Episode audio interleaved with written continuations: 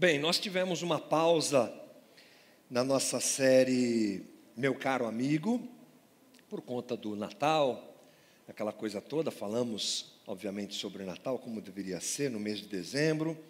Na primeira semana do mês de janeiro, primeira, primeiro, primeiro final de semana desse mês, eu falei alguma coisa aqui sobre ano novo, começo de ano, aquela coisa toda. Mas semana passada, meu amigo Vagnão teve aqui me substituindo e já retomou a nossa conversa sobre Lucas. E assim vai, irmão. Vamos indo, vamos aprendendo perícope a perícope, trecho a trecho do texto de Lucas, que é um texto recheado de detalhes. Lucas, que, como nós já vimos no começo das nossas conversas, é, fez uma pesquisa muito bem feita, perdão, aliás, para escrever o que escreveu. Ele que era um médico, tinha toda a condição de fazer isso, nos presenteou. Deus usou a vida de Lucas para nos dar um relato tão legal sobre os acontecimentos a respeito da vida de Jesus e é o que nós temos perseguido, né? Lembrando que a nossa ótica aqui nas conversas, ela está descrita lá em Lucas 1:4, que diz assim: para que tenhas plena certeza das verdades que fostes instruído. Ou seja, Lucas escreve para Teófilo. Já falei várias vezes aqui, Lucas escreve para Teófilo e ele escreve com essa intenção. Teófilo, eu escrevo tudo isso daqui para que você tenha certeza daquilo que eu já te instruí, eu já te ensinei, já te falei, já te contei. Agora está no papel, está escrito diante da pesquisa que fiz, está tudo registrado. E essa é a nossa intenção. Nós estamos no uh, capítulo 10. E no capítulo 10 nós encontramos uh, a parábola do bom samaritano. É a conversa que nós teremos ontem. É, aliás, ontem não, hoje. Né? É, mas o importante é lembrar que Jesus ele continua caminhando com os seus discípulos, esse é um contexto geral, mais amplo do que nós vamos ler hoje, e ele continua indo para Jerusalém. Essa ida de Jesus para Jerusalém, gente, começa no final do capítulo 9 e vai até o 19. É assim que Lucas constrói a sua narrativa literária, contando que Jesus está indo para Jerusalém e no meio desse caminho as coisas vão acontecendo. Então a gente vai lá para o capítulo 10 de Lucas, capítulo 10, versículo 24. Nós vamos fazer uma introdução à parábola, como eu costumo fazer aqui, vamos picotar a coisa para a gente entender melhor. Então a gente vai agora do 25 até o 29, que diz o seguinte: Certa ocasião, um perito na lei, levantou-se para pôr Jesus à prova e lhe perguntou: Mestre, o que preciso fazer para herdar a vida eterna? O que está escrito na lei? respondeu Jesus. Como você a lê? Ele respondeu: Ame o Senhor, o seu Deus, de todo o seu coração, de toda a sua alma, de todas as suas forças e de todo o seu entendimento, e ame o seu próximo como a si mesmo. E no 28, Jesus disse: Você respondeu corretamente, faça isso e viverá. Mas ele, querendo justificar-se, perguntou a Jesus: Quem é o meu próximo? Gente, vamos começar a nossa análise dessa parábola percebendo esse diálogo. Ele é introdutório à parábola, então ele é muito importante. Há um ambiente de conversa aqui. Esse ambiente, ele é narrado por Lucas da seguinte maneira: Jesus é abordado por um perito na lei que faz uma pergunta para Jesus: como é que eu consigo viver a vida eterna? Essa é a narrativa do versículo 25. Bem, duas coisas para a gente já de cara entender aqui. Que tal de perito da lei é esse?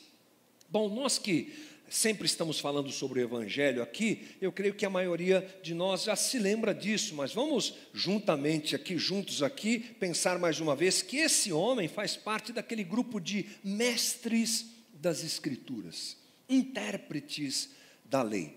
Esses homens tinham sobre si um conhecimento teológico, porque eles traduziam a lei para o povo, mas também havia um quê de jurídico em tudo isso. Porque a lei ela não era simples de ser traduzida e, obviamente, vivida. O que é não trabalhar no sábado, por exemplo? Até onde eu posso ir? O que, que eu posso fazer? Existem algumas é, histórias que dizem que os fariseus eram abordados por pessoas que queriam, por exemplo, fazer uma viagem no sábado. Eu posso fazer uma viagem no sábado? E alguns peritos diziam: olha, você pode fazer, mas você pode só levar duas malas. Se levar três malas já é trabalho, não pode. Então você imagina a confusão que era para o povo servir a Deus adequadamente. Para aqueles que queriam, obviamente, não era a, a totalidade da população, mas aqueles que queriam servir a Deus diante da lei, eles recorriam a esses mestres, eles é que traduziam a lei para essas pessoas. E esse homem vai até Jesus com um, um, desejo, com intenções não muito boas. Na verdade, ele queria derrubar Jesus. Porque ele fazia parte desse grupo de mestres da lei, estudiosos da lei, fariseus, escribas, essa coisa toda, e eles eram contrários uh, a Jesus, porque Jesus denunciava a falsidade da religião de Israel. Aquele sistema todo estava corrompido. Dizem os estudiosos que Jesus, na época de Jesus, é o momento que Israel está mais longe de Deus. E olha que no Antigo Testamento você tem narrativas de idolatria, o povo se curvando a ídolos e tudo mais, mas parece que aqui, se não havia uma idolatria explícita, talvez fosse a pior situação. Eles diziam servir a Deus, mas não serviam. Era uma hipocrisia absoluta, não é, do sistema religioso de Israel. Jesus diversas vezes denuncia isso, é o que ele está fazendo constantemente, chamando a atenção das pessoas para uh, o final desse movimento religioso esquisito de Israel na sua própria pessoa, porque ele vem cumprir o plano perfeito de Deus, portanto, ele se torna inimigo desses homens. Aquele homem procura Jesus não para só tirar uma dúvida, mas para tentar dar uma pegadinha em Jesus e fazer com que Jesus de repente falasse uma heresia ou qualquer coisa do tipo, e aí ele tripudiaria em cima de Jesus, traria é, uma falta de credibilidade a Jesus, enfim, essa é a ideia. A pergunta é: o que é que eu faço para ganhar a vida eterna? Como obtenho a vida eterna? É uma boa pergunta. Essa é uma pergunta, inclusive, que era comum, era uma questão comum dentro das questões teológicas dos rabinos. Eles gastavam tempo o Antigo Testamento apresenta essa possibilidade de uma vida que continua, de uma vida pós essa vida, chamada de vida eterna na concepção deles e na nossa também, é claro. E a ideia é uma ideia importante, porque o judaísmo contempla isso e mais ainda o cristianismo, né? Nós que vivemos numa sociedade que tem ocidental, que tem bases judaico-cristãs, essa ideia de vida eterna, de vida após a morte, ela faz parte da nossa realidade como sociedade e para nós como cristãos, mais ainda, a gente tem que pensar nisso. É claro que o pensamento da maioria de nós tem a ver com a vida que termina aqui e que continua. Sim, essa transição acontece. Isso parece papo de velório, né, gente? Quando a gente vai fazer velório, a gente sempre aborda esse tema. Ok, mas é bom nós nos lembrarmos que na ideia cristã, no reino que já chegou, ainda que parcialmente, essa é a parte que nós temos inclusive focado no estudo de Lucas, a vida eterna já está aqui. Ela já começa aqui uma transformação de indivíduos já começa a acontecer agora. Não podemos viver isso plenamente, mas essa é, a, é, essa é a nossa realidade como cristãos. E o importante é pensarmos que depois da queda, é, o que nos resta é viver essa vida nos preparando para aquilo que chamamos de vida eterna. Nós só temos uma chance, irmãos, para acertarmos essa questão. O ser humano só tem uma chance de alcançar a vida eterna. Por isso essa pergunta, ela é importante para o contexto do judaísmo daquela época e ela é importante demais para nós hoje. Hoje vivemos num tempo em que as pessoas, elas pensam só no aqui e no agora. Elas não olham para o depois. E por não perceberem o depois, não olharem para o depois, não entenderem o que vem depois, não se preparam para isso e gastam a sua vida nesse aqui e agora. E isso invade muitas vezes a nossa teologia, a nossa espiritualidade. e a gente acaba tentando usar Deus para atender às nossas demandas do aqui e agora. Esquecemos desse assunto que é tão importante, vida eterna, que começa agora e continua no pós-morte. Vida lá, mas vida aqui, presente e vivida por todos nós. Essa realidade da vida que continua não pode ser descartada por nós de jeito nenhum. O Novo Testamento é absolutamente cheio de referências com relação a isso. Veja só, veja, veja só o que João diz em João 6, 27. Não trabalhem pela comida que se estraga, mas pela comida que permanece para a vida eterna. Essa vida eterna, ela é alcançada e ela é possível através da pessoa de Cristo Jesus. Ele é a nossa reconciliação com Deus e ele abre essa porta para que nós possamos viver a realidade da vida eterna já aqui, agora e no além. E quem tem essa realidade na sua vida, e essa é uma questão absolutamente pessoal, não é? A gente gosta de julgar quem está salvo, quem não está salvo, isso é departamento de Deus, gente. É Deus que resolve essa questão. Tanto que Jesus diz nos evangelhos que muitos se surpreenderão, porque chegaremos no tempo da vida eterna contando que fulano estaria e ele não está, e outros que nós achamos que não estariam, estarão porque essa é uma questão absolutamente pessoal entre cada um de nós e Deus. E quem tem isso resolvido na pessoa de Cristo, que benção. Por quê? Porque em vida, agora, tudo está nas mãos de Deus. Quem tem Jesus como Senhor e Salvador da sua vida está resolvido aqui agora, sim, porque tudo está na mão de Deus. A nossa vida está na mão de Deus. No meio dos nossos perrengues e dificuldades, a gente conta com a graça e misericórdia de Jesus, que nos ajuda a caminharmos aqui, vivendo aquilo que Ele quer que a gente viva, se a gente deseja que isso aconteça, nos transformando em gente cada dia mais parecida com Jesus, sendo esse o plano dele. Mas o legal é que quem tem Jesus como Senhor e Salvador e encontra em Jesus e percebe Jesus como aquele que nos reconecta com Deus, depois da vida está resolvido também está resolvido também. Essa é uma é, clara realidade do texto bíblico. Paulo diz em Romanos 5,11: por meio de nosso Senhor Jesus Cristo, mediante quem recebemos agora a reconciliação. Aleluia!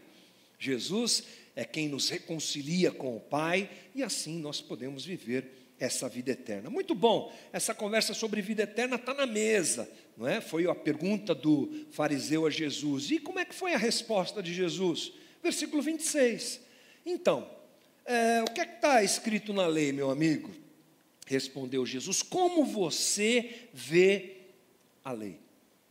É, como eu já disse, aquele homem tinha a ideia de desmoralizar Jesus, mas Jesus foi muito rápido. Aliás, Jesus era muito rápido não é? A dinâmica das conversas de Jesus são realmente de nos surpreender. A gente tem que sentar, abrir o texto e perceber o que está acontecendo ali, porque Jesus era muito bom, muito, né, obviamente, perfeito em tudo que ele dizia. E Jesus responde com outra pergunta. Você está me perguntando como é que a gente chega na vida eterna? Então, o que é que a lei diz, isso, diz sobre isso? Essa coisa de responder com uma pergunta era bastante comum nos debates teológicos dos rabinos. E Jesus usa desse artifício, até porque discerniu o coração do homem, sabia que o homem queria derrubá-lo. Não é? E aí vem a resposta daquele homem.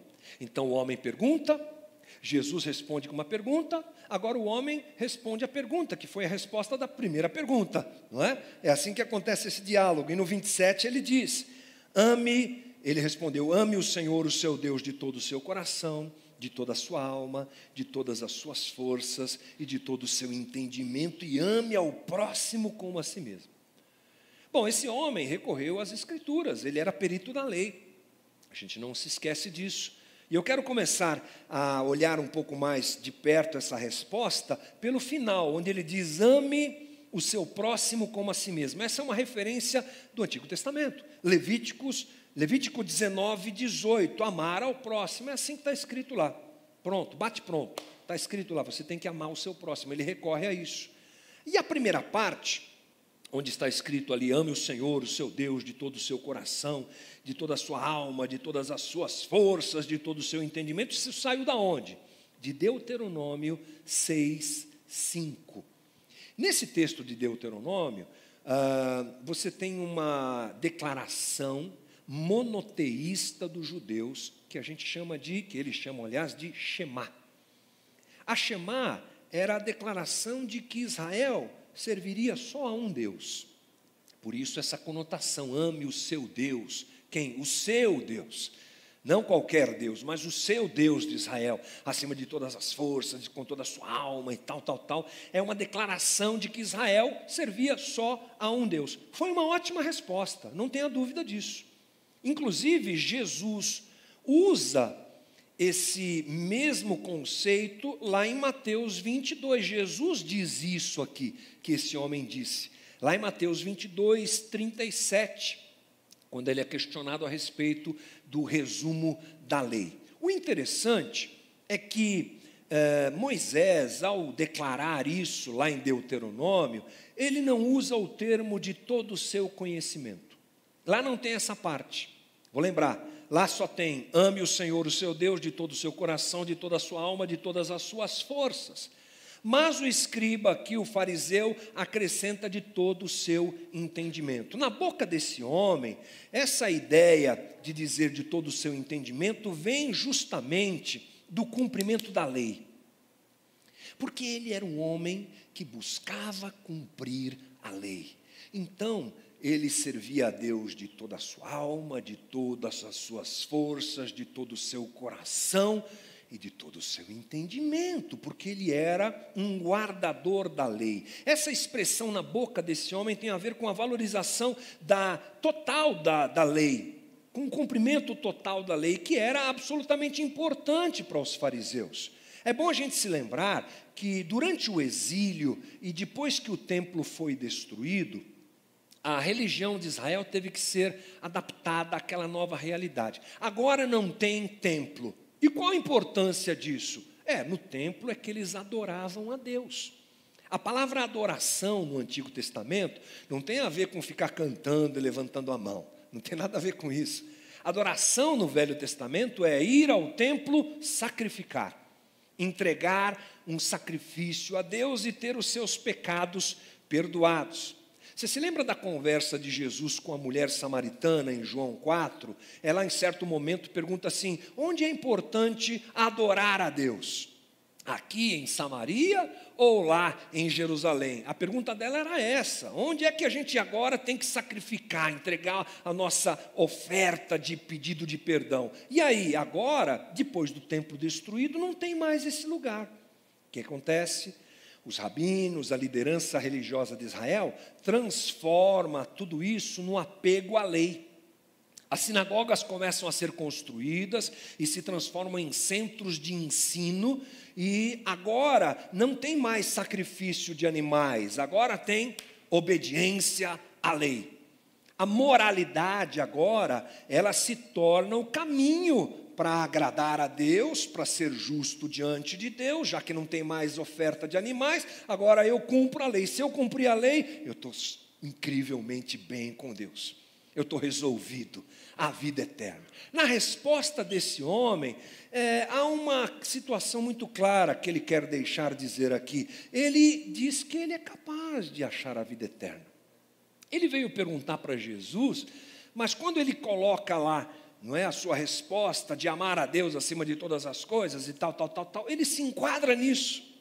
Essa é a leitura cheia de orgulho dos fariseus. Nós somos bons, a gente sabe é, agradar a Deus, a gente pode agradar a Deus, a gente consegue agradar a Deus. Fica tranquilo, Jesus. É isso que está na lei. O interessante é que Jesus concorda com ele. Olha o que diz o 28, 28, é isso, 28. Disse Jesus: Você respondeu corretamente. Faça isso e viverá. O detalhe é que aqui, gente, Jesus desmonta esse cara. É só isso? Então faz. É simples amar a Deus acima de todas as coisas, né? É simples, falar é simples, viver é simples, não é? Nós sabemos. ainda mais de todo o seu entendimento. Jesus só concorda com ele e diz: tranquilo, vai e faz. Olha, essa resposta desmonta tanto ele, que você vê no 29 o que acontece. Mas ele, querendo justificar-se, perguntou a Jesus: Quem é meu próximo? Essa resposta ao que Jesus disse mostra que aquele homem se desestabilizou. Por quê? Como assim justificar-se? Ele diz, o texto de Lucas diz aqui, querendo justificar-se. No texto grego original, fui fazer a minha pesquisa, é isso aí, é tornar-se justo. Mas por que tornar-se justo? Jesus não acusou ele de nada. Pelo menos na primeira leitura aqui, você não tem nenhum tipo de entendimento sobre isso. Jesus não disse, é, mas você não faz. Não, não, tá bom, faz, é simples, faz. Mas aquele homem, ele percebeu que o negócio estava sério, a conversa estava ficando séria. Aparentemente, ele tinha que se é, justificar. E por quê? Primeiro, porque as pessoas ao redor, gente, sabiam que ele não fazia aquilo. Amar a Deus sobre todas as coisas. Ah, ele, fariseu? Ah, eu sei. E andar junto com Jesus era uma, um desafio no sentido de termos muita gente ao redor de Jesus, sempre. Então, aquelas pessoas, aquele não é um diálogo particular, íntimo. Tem um monte de gente observando. Oh, uh, olha só. Né? Parece aquelas, aqueles bate-bocas do rap e tal. Jesus falando, o cara respondendo. Quando ele fala isso, e Jesus diz: então tudo bem, vai, vive. O pessoal em volta sabe que ele não vive, ele precisa se justificar diante daquelas pessoas. E a resposta de Jesus, ela inclui uma pergunta, tipo assim: então, vai e faz. Por que, que você não faz? Porque Jesus também sabia que ele não fazia. O fariseu, então, ele se depara com a impossibilidade de viver o que ele mesmo disse. Ele é desconstruído ali por Jesus. Ele fala o que ele sabe que ele não consegue viver. Ninguém pode viver a lei na sua plenitude. É o que diz Paulo em Romanos 8:3. Aliás, a lei, ela sempre aponta o nosso pecado. Ela é um instrumento para nos fazer perceber o quanto somos indignos e quanto somos maus. Ninguém consegue viver esse padrão que a lei apresenta e que é colocado por esse fariseu é impossível de ser vivido, gente. Amar a Deus sobre todas as coisas, amar o próximo como a nós mesmos, isso é impossível, só na misericórdia de Jesus é que se alcança a vida eterna, não por mérito nenhum, porque isso é impossível. O fariseu sabia que não podia ser perfeito, então ele joga aquela pergunta: quem é meu próximo? É aí que a gente chega na introdução efetiva da parábola, porque a parábola responde isso. Ele, quando ele joga essa pergunta para Jesus, quem é meu próximo? É como se ele estivesse dizendo: É, então, eu não compro muito bem porque eu não sei direito quem é meu próximo. Ele está se justificando. Essa é a ideia da conversa. E aí, a pergunta desse homem, quem é meu próximo? Jesus responde com a parábola. Vamos lá? Versículo 30. Em resposta, Jesus, disse Jesus, um homem descia de Jerusalém para Jericó. Quando caiu nas mãos de assaltantes, estes lhe tiraram as roupas, espancaram-no e se foram, deixando-o quase morto. Aconteceu estar descendo pela mesma estrada um sacerdote. Quando viu o homem, passou pelo outro lado. E assim também um levita, quando chegou ao lugar e o viu, passou pelo outro lado. Essa é a resposta de Jesus, e ainda há um complemento que eu vou apresentar daqui a pouquinho para você, que ele usa para responder a questão: quem é meu próximo? Preste atenção em alguns detalhes nessa parábola. Ela é muito conhecida, talvez é a parábola mais conhecida que a gente tem de Jesus, é, junto com a parábola da semente. Inclusive, ela é usada como base para dar nome a hospitais, né? dar nome a instituições de caridade, o bom samaritano.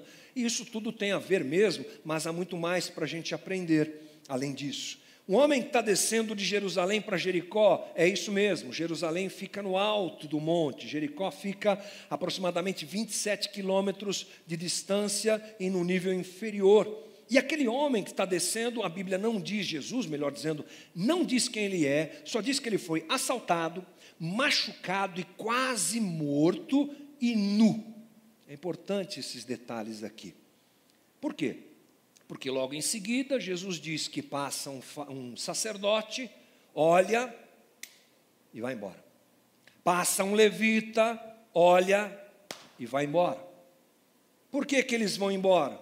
Algumas possibilidades diante da própria uh, fala de Jesus sobre aquele homem que está no caminho morto. Primeiro, porque não era possível identificar o homem. Quem ele era? As pessoas naquela época viajavam com muito poucas coisas elas tinham poucas coisas e não transportavam muitas coisas. Então a maior parte das pessoas era identificada pela própria roupa que vestia. Um romano era identificado pela roupa dele, um sacerdote pela roupa dele, uma pessoa do povo pela roupa que vestia. Aí você tem a diferença entre samaritano e judeu, um se vestia de um jeito, outro se vestia do outro. A identidade da pessoa estava muito ligada às roupas que ela usava. O texto nos diz que aquele homem estava sem roupa. Sem roupa eu não sei quem é. Se eu não sei quem é, eu não posso socorrer. Porque eu sou judeu. E se for um samaritano? E se for um pagão? E se for um gentil? Porque a religião de Israel era absolutamente sectarista, completamente isolada. Então, para que, que eu vou socorrer esse homem? Eu não sei quem é. A outra coisa possível é que eles poderiam se contaminar. O sacerdote e o levita prestavam serviço no templo. O homem estava quase morto, diz o texto. Tinha apanhado tanto que estava lá, quase morto. E se ele tiver morto e eu tocá-lo, eu me contaminei.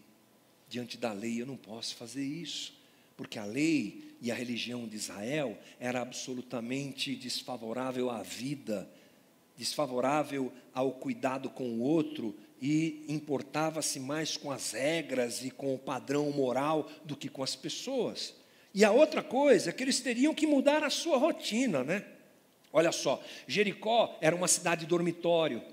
E muitos trabalhavam, é, em Jericó, trabalhavam em Jerusalém e moravam em Jericó. Guarulhos tem muito isso, né? O pessoal mora aqui, trabalha em São Paulo, isso é muito comum. Naquela época já era comum. Eles estavam descendo, diz o texto, eles estavam voltando para casa, gente. O turno de um sacerdote e de um levita no templo era de aproximadamente duas semanas. Tinham acabado o turno, estavam voltando para casa. Aí encontram um cara caído. Rapaz, a minha mulher está me esperando. Ela fez aquele, aquela feijoada. Não, feijoada não pode, que é judeu, né? Não tem jeito. Fez aquela, sei lá o quê, um prato de judeu aqui, não lembro. Fez alguma coisa boa lá para eu comer. Não vai dar, não é? Estou passando batido, tenho minha preocupação. Essa era a realidade deles. E a quarta coisa é que eles poderiam, inclusive, estar interferindo no julgamento de Deus. Porque a religião de Israel era altamente meritocrática. Você está passando isso porque você fez alguma besteira. Não é essa a conversa dos amigos de Jó com Jó? Jó, o que, que você fez para você estar tá vivendo tanta maldição assim? Então, eu passo na rua, na estrada, vejo um homem caído, peraí, ele deve ter feito alguma coisa, ele é pecador, e se eu socorrê-lo. Veja só que essas coisas, essa fotografia, nos dá a clara certeza de que a religião de Israel e os seus principais agentes operadores ali, eles não estavam nem aí com ninguém. Eles queriam é viver a sua vida com o seu conforto, com a sua estrutura, e eles pensavam somente em si e não pensavam em mais ninguém. Há aqui um claro é, e completo desapego à vida humana, qualquer coisa é mais importante para esses caras. E aí Jesus fecha a parábola usando a figura de um samaritano, oponente dos judeus odiado pelos judeus, melhor dizendo. 33. Mas um samaritano, estando de viagem, chegou onde se encontrava o homem, quando o viu, teve piedade dele. Aproximou-se, enfaixou-lhe as feridas, derramando nelas vinho e óleo. Depois colocou-o sobre o seu próprio animal, levou-o para uma hospedaria e cuidou dele. No dia seguinte, deu dois denários ao hospedeiro e lhe disse: Cuide dele. Quando eu voltar, pagarei todas as despesas que você tiver.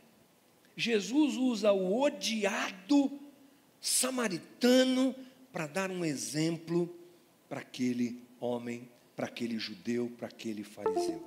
Então, esse comparativo entre sacerdote, levita e samaritano nos mostra a clara dureza da religião de Israel, que eh, não apresenta a possibilidade do próximo. Aliás, gente, não é só a religião de Israel, a religião.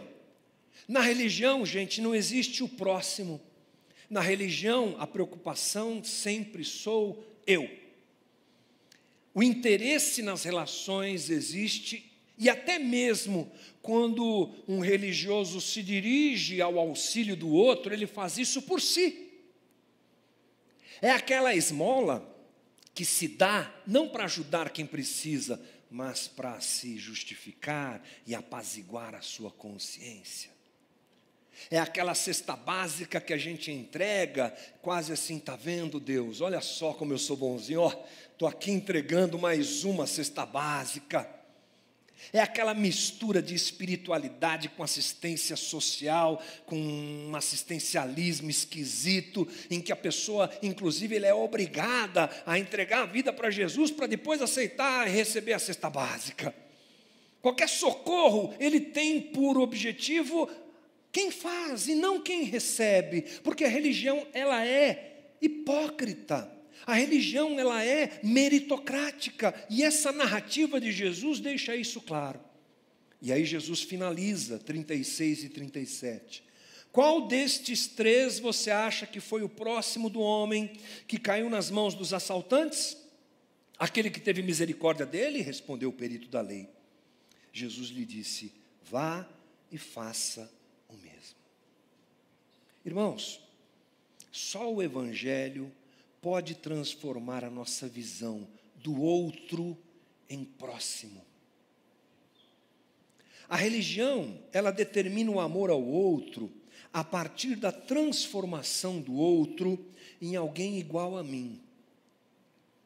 Eu só amo o outro quando ele é igual a mim. Essa é a, a premissa, o princípio da religião.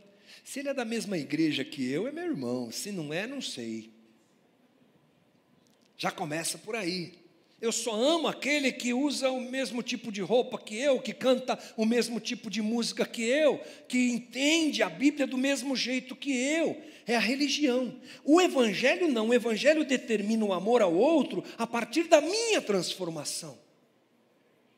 Na religião, você exige que o outro se torne como você, aí você pode amá-lo. O Evangelho não, o Evangelho me transforma em alguém capaz, não por mim mesmo, mas pela graça divina que se manifesta em mim, de amar ao outro, inclusive do jeito que ele é, ou do jeito que ela é. Esse é Jesus, que ama indistintamente a religião escolhe, ela seleciona, ela impõe padrões, ela impõe valores, e se você não se encaixa neles, você, inclusive, perde tudo, vai arder no mármore do inferno. O, o Evangelho não.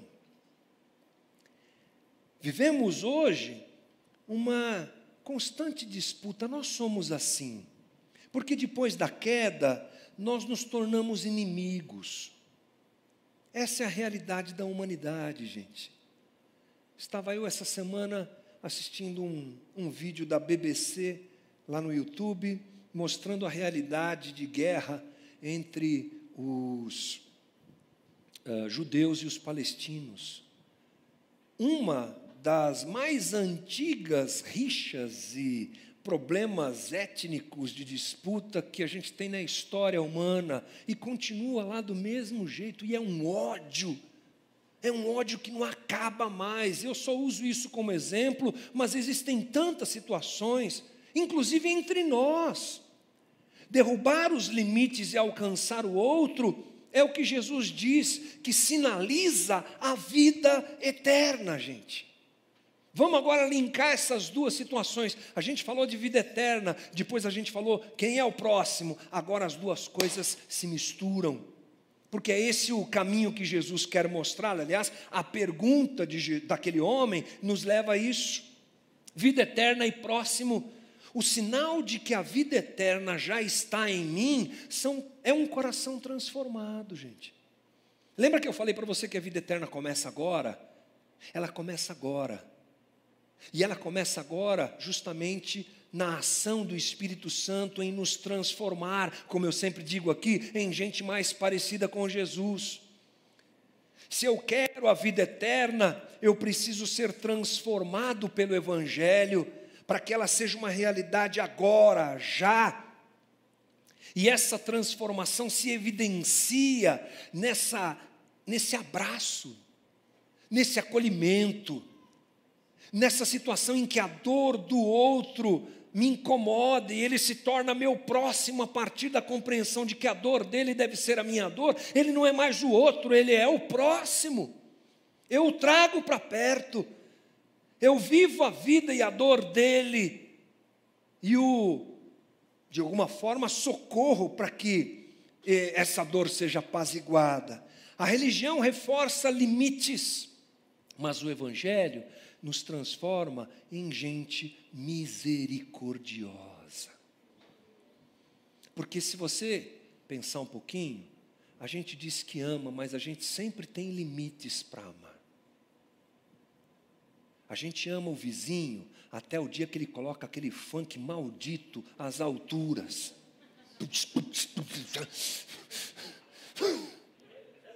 Não é?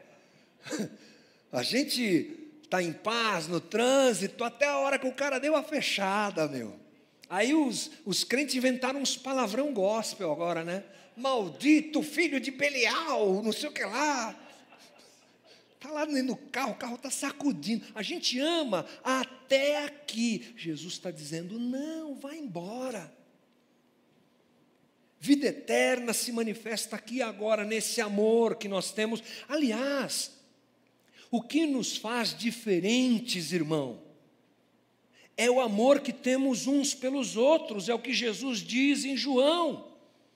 Que eles sejam conhecidos pelo amor uns pelos outros, como eu te amo, Pai, e você me ama, eles também se amem. Olha uma coisa que eu aprendi: seminário ensina umas coisas boas para a gente. A igreja primitiva, que a gente chama de igreja primitiva, ela floresce no meio de um de um caldeirão de sectarismo e divisão. Esse ambiente aqui de Jesus, esse ambiente de Lucas é altamente separado. É judeu num canto, é samaritano no outro, é romano que domina Israel no outro canto, é grego no outro canto, é pagão. Cada um, ema, ema, ema, ou ado, ado, cada um no seu quadrado. Não tinha relacionamento. Aí começa a igreja, lá em Atos, a gente vai, vai estudar isso também. Sabe o que acontece? A igreja começa prioritariamente com os judeus que se convertem, mas daqui a pouco começa a chegar romano. Aí, você imagina a cena, irmão? Você romano, você judeu, sentado na cadeira adorando a Jesus, igual a gente fez agora, a banda tocando, aleluia, Jesus te amo. Aí você está com o olhinho fechado, a gente adora, crente adora fazer isso aqui, né? Vai, volta, e para orar, ora assim, ó, tem um remeleixo assim dos crentes, né? Aí você está lá, tal, daqui a pouco você está com o olhinho fechado, abre o olho, você olha para o lado, tem um soldado romano, com a espada. Já pensou o que é isso? Começaram a cair as diferenças, elas acabam. No Evangelho acaba, se acabam as diferenças, irmão. É isso que Jesus vem mostrando, é isso que ele reforça. O próximo, portanto, irmão, é todo aquele que está em necessidade e que cruza meu caminho. Quem? Qualquer um. Deixa de ser outro e se torna meu próximo encerro orando junto com você já já, pedindo a Jesus que nós façamos essa transição da religião para o Evangelho, em nome de Jesus. Oro pedindo a Jesus que nos transforme de sectaristas a acolhedores. Oro que Jesus nos transforme de julgadores para misericordiosos. E que essa vida abundante que Jesus nos deu, que ela seja vivida na direção ao outro, enxergando o outro como próximo, porque isso é coisa boa do Evangelho, é a gente dividir a vida com o outro. Eu acho que essa conversa, ela não é só um puxão de orelhas para nós. Ela é também um instrumento de alegria, assim, de reforçar nossa alegria. De que é isso mesmo, irmão. Enquanto o mundo e a sociedade que ainda não conhecem o Cristo se degladiam, se destroem e se arrebentam, que surja cada dia mais um povo que se ama e que ama. Isso é uma alegria, irmão, para mim. É uma alegria viver isso na comunidade, viver isso com você, dividir a minha vida com você, ver e saber que você quer dividir a tua vida comigo e perceber que isso acontece entre nós. Que a dor do um agora é minha e ele deixa de ser um, deixa de ser outro para ser próximo. Que lindo! que aconteça mais e mais isso, que essa explosão aconteça e a gente viva a vida abundante, a vida eterna quando? Agora. Amando o outro como a nós mesmos. Vamos ficar de pé, irmãos, vamos orar. Vamos orar para que Jesus faça isso em nós. Vamos orar para que essa obra aconteça. Vamos orar para que o outro se transforme em próximo. Vamos orar porque esse é o caminho desejado, escolhido e deixado por Jesus para nós sermos comunidade, para nós sermos igreja. Eu te convido agora a orar comigo do jeito que você se sente à vontade em fazer, colocando o teu coração diante do Senhor. Obrigado, Jesus, por essa conversa. Obrigado, Jesus, por esse tempo. Obrigado, Senhor, por essa reflexão na tua palavra que chama a atenção de todos nós. Jesus nos ajuda a pensar mais em vida eterna e prepararmos mais a nossa própria existência para essa realidade, vivendo a vida eterna aqui e agora. Nos ajuda a nos desconectarmos dessa religião fria, dessa religião maldosa, dessa religião sectarista, dessa religião que expulsa, que expurga, que manda embora e dá-nos a graça, Jesus, de dia a dia vivermos o evangelho que nos aproxima, que nos liga, que nos conecta, que nos transforma em gente acolhedora que nos transforma em gente que percebe que a dor do outro dói, que a dor do outro machuca e que ela também encontre lugar em nós e o outro deixe de ser outro para ser meu próximo, Jesus. Muda o nosso coração Expanda, Jesus, eu te peço, os nossos limites de amor, para contarmos até 10, até 20, até mil, até 10 mil com aquele que precisa, para sermos gente que atende ao clamor do que chora, aqui, na comunidade, fora da comunidade, no trabalho, na família, aonde formos, sejamos gente que contempla a dor do outro, fazendo o outro ser nosso próximo. Esse é o sinal da vida que habita em nós. É o sinal da eternidade que já chegou em nós. É o sinal do teu amor que quebrou nossas cadeias e nossos corações e nos fez viver o teu evangelho. Jesus faz essa obra em nós e nos ajuda. Dá-nos um ótimo resto de domingo, Senhor. Abençoa a vida de cada irmão meu aqui, de cada família que está aqui, dos irmãos que estão também conectados com a gente e dá-nos uma ótima semana de reflexão sobre esse tema e de aprendizado para a gente se parecer mais contigo, Jesus. Faz essa obra em nós, é a nossa oração nessa manhã, em nome de Jesus. Amém. Deus te abençoe, meu irmão. Ótimo domingo. Vai na paz. Valeu. Uh!